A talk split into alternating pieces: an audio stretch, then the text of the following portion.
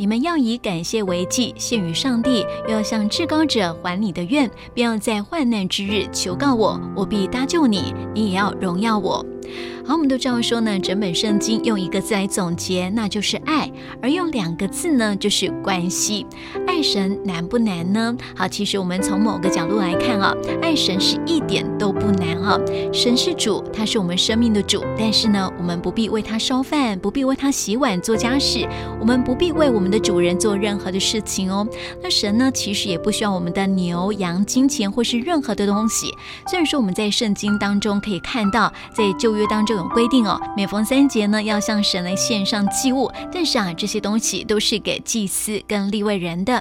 而圣经旧约诗篇五十篇，神清楚的向我们来表明，他是我们的神，他不需要从我们家中拿走那些原本就是属于他的东西，因为世界跟其中所充满的都是属于他的。